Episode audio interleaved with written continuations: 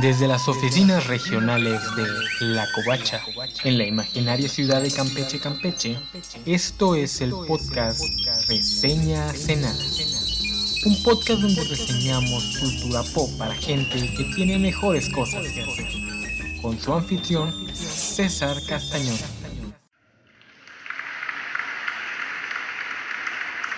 Ultimate War número 2 la portada de esta semana nos regala una dupla tormentosa. Aurora Monroe representando a la escuela de Javier para jóvenes dotados y el dios vikingo del trueno, Thor, haciendo lo propio para la iniciativa de defensa superhumana de los Estados Unidos.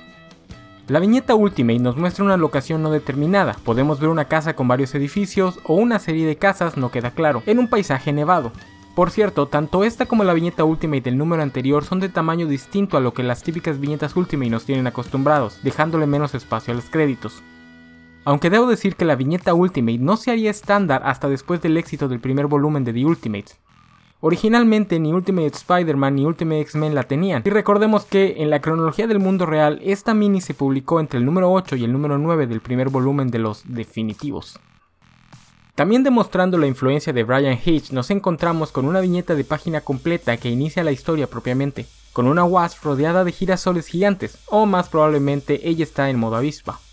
Estamos en la casa del Dr. Gray, el padre de Jean Grey, a quien Wasp está tratando de convencer para que le revele toda la información que conozca y que sirva para ayudar a localizar a los X-Men o a Magneto.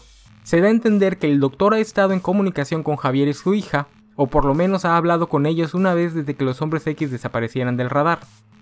El Dr. Gray deja muy claro que ni Javier ni Jean le dieron información suficiente para que él siquiera deduzca su paradero, pero incluso si este fuera el caso, no piensa ayudar a Shield a encontrarlos, porque ya todo el mundo sabe que Shield está buscando a Javier y sus muchachos como sospechosos y cómplices de Magneto, lo que el doctor señala como una inmensa estupidez. Según él, cualquiera que conozca mínimamente a Charles sabría que nunca se alinearía con los planes del terrorista mutante, el señor Grey incluso admite que él entiende perfectamente lo que el profesor intentó hacer al fingir la muerte de Magneto. Vamos, el Dr. Grey es 100% Team Charles. Lo que a los lectores añejos de los cómics X les parecerá curioso, más acostumbrados a que todos los mutantes X sean huérfanos o tengan padres que los odien. Pero esta es una de las cosas que Millar ultimatiza, la idea de que no todos los padres de los mutantes se convertirán en racistas antimutantes, que correrán a sus hijos de sus casas. Algunos llevaron a los niños con Javier porque confían en él y saben que él es el mejor camino para el desarrollo de sus chilpayates. Wasp intenta cambiar de estrategia señalando que mientras Magneto ande suelte los niños X corren todos peligro y si a eso le sumas una posible confrontación con el gobierno, que bueno, ella solo quiere ayudar a una pobre niña a volver con su amoroso padre. Pero el papá de Jen demuestra tener plena confianza en su hija y sabe que, junto con Javier, detendrán a Magneto como ya lo han hecho antes y por el lado contrario no confía en lo más mínimo en Wasp, ni en los Ultimates, ni en Shield. Primero que nada, porque mientras Wasp intenta venderle la idea de que es alguien preocupada por su hija, el doctor puede sentir el inconfundible cosquilleo en el hipotálamo que le avisa que los psíquicos de Shield están tratando de leer su mente. Wasp intenta negarlo, pero el doctor se burla de este patético intento de subterfugio cuando él es alguien que desayuna diariamente con alguno de los telépatas más poderosos del mundo. Cambiamos de escenario y nos movemos a los muelles neoyorquinos, en donde descubrimos dónde se están escondiendo los X-Men. Y los textos nos informan que esta es una de cinco casas de seguridad que Javier tiene a la mano justo para situaciones como esta. Aunque la base provisional no se compara con su mansión, está sin embargo bien habilitada, con todo y un cuarto de peligro versión light. Aún así, el profesor no piensa en todo. No pensó en, por ejemplo, mantener el papel de baño lejos de la humedad, por lo que Aurora y Colossus tuvieron que salir de compras mientras Han McCoy intenta armar un dispositivo de comunicación que les permita llamar directamente al Triskelion sin ser detectados.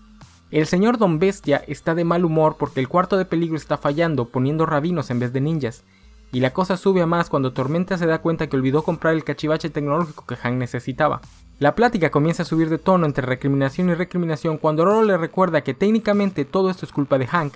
Él fue quien le reveló a la hermandad de mutantes que Magneto seguía vivo. No importa que fuera un accidente o que el Blob estuviera engañándolo al hacerse pasar por una mujer solitaria y soltera cerca de su zona que se moría de ganas por conocerlo. Jen intenta detener la discusión, pero los eventos recientes con el Club del Fuego Infernal y la Fuerza Phoenix solo hacen que Storm los acuse a ambos de ponerlos constantemente en peligro a todos. La cosa hubiera llegado a los golpes si no fuera porque justo en ese momento el Blackbeard es detectado por los sensores de la base. Cyclops, Wolverine y Kitty Pryde están de vuelta de su aventura en la Tierra Salvaje. Esto pone de buenas a los chicos que sienten que la presencia de los pesos pesados del equipo les ayudará a llevar mejor la situación. Jen está especialmente contenta esperando que el carácter estable de Cyclops les sirva de guía.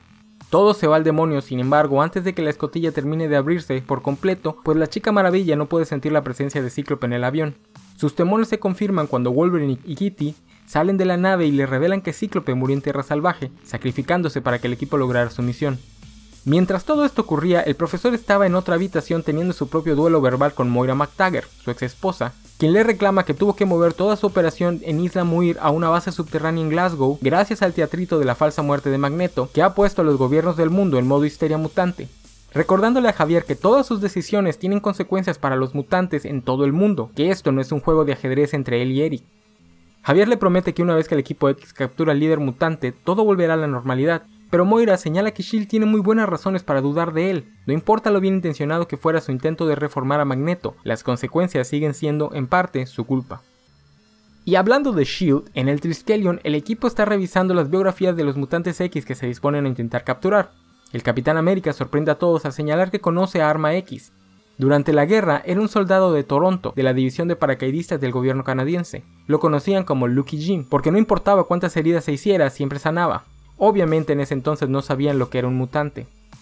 Después de un chiste idiota de Tony acerca de Logan y Steve usando el mismo tipo de crema rejuvenecedora, el capitán les da la orden del día. El plan es ir tras los X-Men, principalmente Javier, una vez neutralizada esa amenaza a ir contra Magneto. Pero en el Inter necesitan saber exactamente cuáles son los planes terroristas de la hermandad.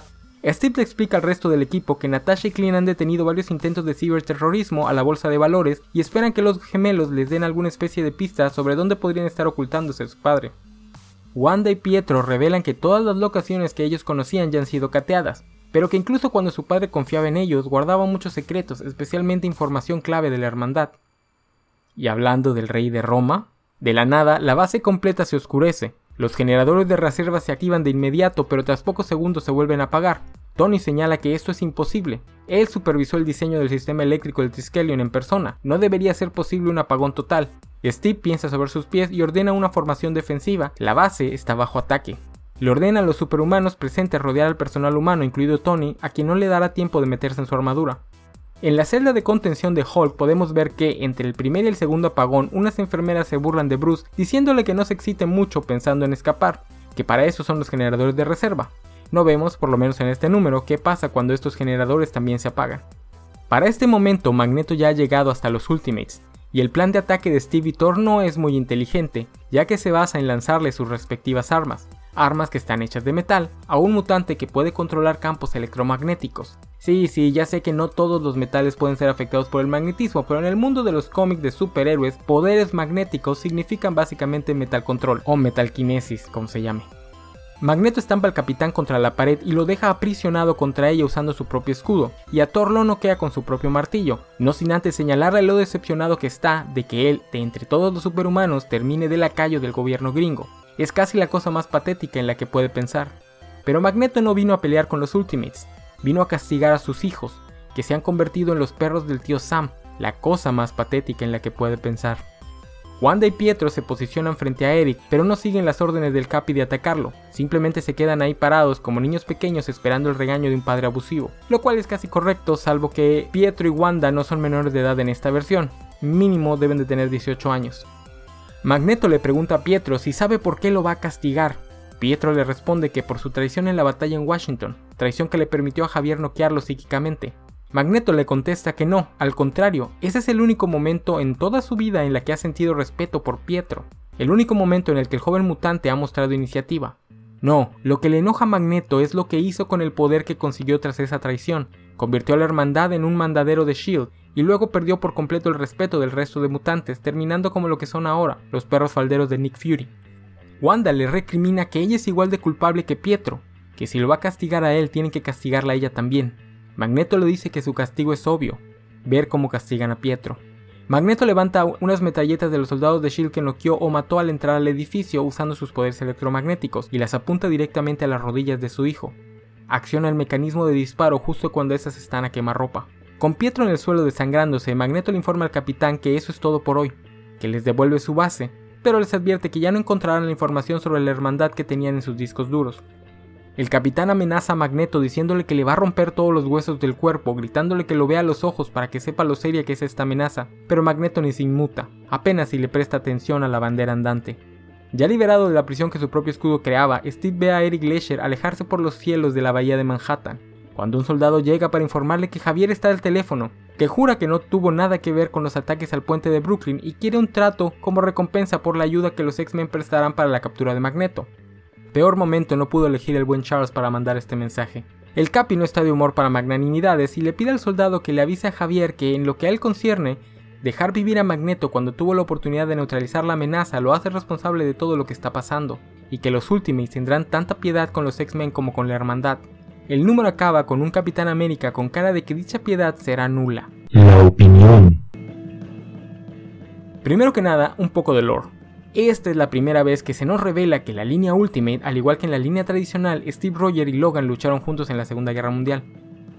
Aquí el Capi dice que fueron un par de misiones en el verano del 44. No voy a intentar cuadrarlo con lo que sabemos de las misiones del Cap en el volumen 1 de The Ultimate, porque mi sentido arácnido me dice que hay un conflicto de fechas y segundo, el mismo capitán va a demostrar que es medio laxo con los datos duros cuando habla, al repetir la frase de forma más clara, demostrando que no se refería a un verano sino a dos. A este punto no sé si Milar es muy malo recordando sus diálogos ponedores, que nada más escribe porque se escuchan cool, o si es muy bueno en ello y nada más nos trolea porque sabe que los lectores nos vamos a clavar en ese tipo de minucias. Como sea, el Capi además llama a Wolverine por su nombre real, James Howlett. Esto visto desde el, desde el 2021 no es gran cosa. Da, así se llama Logan. Y el Capi lo conoce antes de todo eso de Arma X donde perderá la memoria. Excepto que en el 2003 el origen secreto del mutante más cool de todos aún era nuevo, nuevo como amor de mamá. Wolverine Origins de Paul Jenkins, la historia que nos revelará el verdadero origen de Wolverine, salió apenas un año antes que Ultimate War. Tras décadas de teasers y misterios, los fans por fin podíamos saber quién era Wolverine en realidad, y para el 2003 aún era un punto ligeramente controversial entre el fandom pijamero. Wolverine, al igual que el Joker, era uno de esos personajes que se creía mejor no teniendo un pasado, porque el 99% de sus historias se trataban de Logan descubriendo algo que no sabía que había hecho o que le había ocurrido, como un amor perdido, una aventura en Japón que no recuerda o similares. Sin embargo, con el tiempo se demostró que nada de esto cambia solo porque sepamos que James Howlett fue un joven mutante que se volvió feral tras una serie de tragedias. Al contrario, eso vuelve a la historia de Logan literalmente cíclica, una lucha constante entre el heroísmo y el salvajismo. Por cierto, en esta versión Wolverine es ligeramente más joven, no nace en el siglo XIX como en la versión clásica, nace en el siglo XX y de hecho en la Segunda Guerra Mundial debía tener su edad natural antes de que sus poderes comenzaran a retrasar su envejecimiento. Es hasta después de la Segunda Guerra, como en la versión clásica, que el gobierno de Estados Unidos lo captura y lo usa dentro del programa de Arma X, programa secreto de SHIELD que era usado como principal defensa superhumana de Estados Unidos, antes de que Nick Fury llegara a la silla de director general y con la ayuda de los X-Men acabara con Arma X. El último director de SHIELD en usar Arma X fue el general Ross, cuando Nick Fury era un simple agente de campo. De hecho, fue Nick Fury quien dejó escapar a Logan, más o menos. En un flashback vemos que cuando Wolverine escapa de Arma X, uno de los soldados que intenta detenerlo sin mucho éxito es Nick, pero con sus palabras y por su valor se gana el respeto del cuasi animalístico Logan, que solo lo deja sin un ojo porque en la línea Ultimate las tres cicatrices en el ojo perdido de Nick no se las hizo un gato alienígena, si no mal recuerdo, todo esto pasa dos años antes del inicio de Ultimate X-Men, así que ocurrió por ahí del 98 o el 99. En este número también hace un pequeño cameo Moira McTaggart, quien ya había aparecido en la serie de Ultimate X-Men, especialmente en la saga World Tour, en la que Javier tiene que enfrentarse al hijo que tuvo con la propia Moira, el mutante Proteo, que siempre le ha recriminado a Javier la forma en la que los abandonó. Y la verdad, Javier es retratado en la línea Ultimate como un pésimo padre, con todo y lo que pasa en este número, Magneto se luce más en el terreno paternal que el Profesor X. En la saga inmediatamente anterior a esta historia, los hombres X descubren que Javier los había estado engañando con respecto a la fuente de financiamiento de la escuela. Charles había dicho a los niños que todo era pagado con la fortuna que le dejaron sus padres, pero realmente el dinero venía de un grupo conocido como el Hellfire Club, que en la versión última son una cabala de millonarios con las manos metidas en los bolsillos de muchos políticos. Hay una escena donde Shaw y compañía llevan a Peter Rasputin, que es ruso, a conocer a Vladimir Putin. Todo con la intención de usar a Jane como el receptáculo de la Fuerza Phoenix que ellos consideran una especie de dios primigenio. Al final de esta historia, Javier para proteger a sus niños corta por completo los lazos con el club, por lo cual los eventos de esta historia los tienen aún más contra la pared. Javier ya no tiene acceso a su amplia red de recursos, solo a lo que ya tenía resguardado. Y si todo esto hace ver a Javier como, en el mejor de los casos, un líder negligente, es intencional. Para el 2003 estaba dando un cambio con respecto a la lectura que los guionistas planteaban sobre Javier, comenzando a ver muchas de sus actitudes como, en el mejor de los casos, negligentemente ególatras. Alguien que cree que sus sueños y sus buenas intenciones lo hacen inmediatamente un gran hombre y por lo tanto sus acciones solo pueden tener consecuencias positivas, y que se joda a quien no le gusta. En un par de años, de hecho, Edward Baker sacaría al genio de la lámpara planteando una confrontación directa entre Javier y sus pupilos, y este cisma no se repararía hasta muy muy recientemente, y eso con un Javier que nadie sabe si está haciendo el bien o está a un nivel más arriba de la egomanía, en una historia donde Magneto y Apocalipsis ya son parte del gran plan de Javier.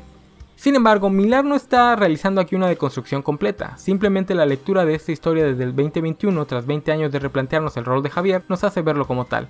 Más bien lo que Millar está planteando aquí es un bleeding heart bien intencionado cuyas acciones tienen consecuencias graves, todo para justificar las posturas fascistas de The Ultimate. Porque, oh boy, de todas las historias de Millar en la línea Ultimate, esta es la única donde es imposible no aceptar que Millar está haciendo una apología a la era Bush. En el episodio sobre Jupiter's Legacy, en este mismo podcast, mencioné que los guionistas constantemente construyen situaciones en las que se justifique la idea de que usar la fuerza letal es la única opción contra ciertos individuos y que el concepto de reformar criminales es una boba liconada, hippie y new age, que es exactamente lo que Millar hace aquí. En ese capítulo del podcast sobre Jupiter's Legacy mencioné cómo la mayoría de los guionistas nunca contempla la idea de que en un mundo de telépatas, la reinserción social puede lograrse usando los poderes psíquicos para crear espacios mentales alternos. Millar no es uno de esos guionistas, él usa, por lo menos en la línea Ultimate, esta idea, tanto con Magneto como con Hulk más adelante. Simplemente nos señala que no sirven de nada porque la gente no cambia o algo así. Para mirar, estas son cosas de Chairos porque los criminales y terroristas nunca dejarán de ser criminales y terroristas, aunque él mismo sea el primero en señalar que las fuerzas del orden encargadas de combatirlas pueden ser igual de criminales y terrorísticas. La forma en la que Millar plantea la historia justifica The Ultimates, Javier se ha comportado como un idiota y como alguien que se sabe culpable pero no lo quiere admitir. Su magnanimidad para con su amigo de la juventud les costó la vida a 800 personas y ahora les costó un ataque contra el Triskelion.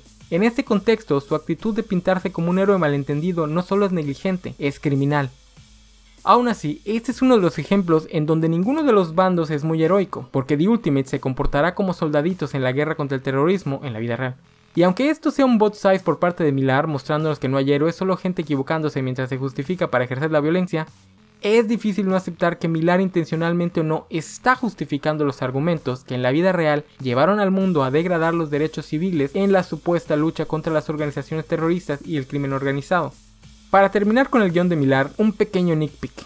En esta historia, como Widow, Clint y los gemelos ya son parte del equipo, Quiere decir que estamos situándonos después de los eventos de los Chitori, pero como la división psíquica aún sigue activa, significa que aún no ocurre lo de Micronesia. Aunque no estoy seguro que el cierre de la división psíquica haya sido canónico por parte de Millar, eso aparece en otra historia más adelante escrita por otro guionista.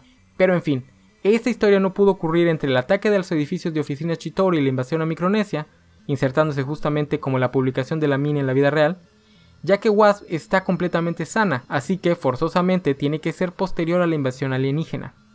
En el apartado gráfico, el trabajo de Bachalo sigue cumpliendo, aunque el sombreado de Tim Townsend y los colores de Paul Mont siguen haciendo que las escenas sean confusas, especialmente cuando Bachalo recurre a elementos muy pequeños o donde los rostros de los personajes están casi por completos ocultos por las tintas. Pero en general, los visuales nos siguen entregando una historia que parece sacada de una película noventera de acción, especialmente el del James Bond de Pierce Brosnan. Para la escena de la semana, nos despedimos con las palabras finales del Capitán América. Después de que el soldado le informara la propuesta de Javier, Steve responde, No habrá ningún trato, soldado.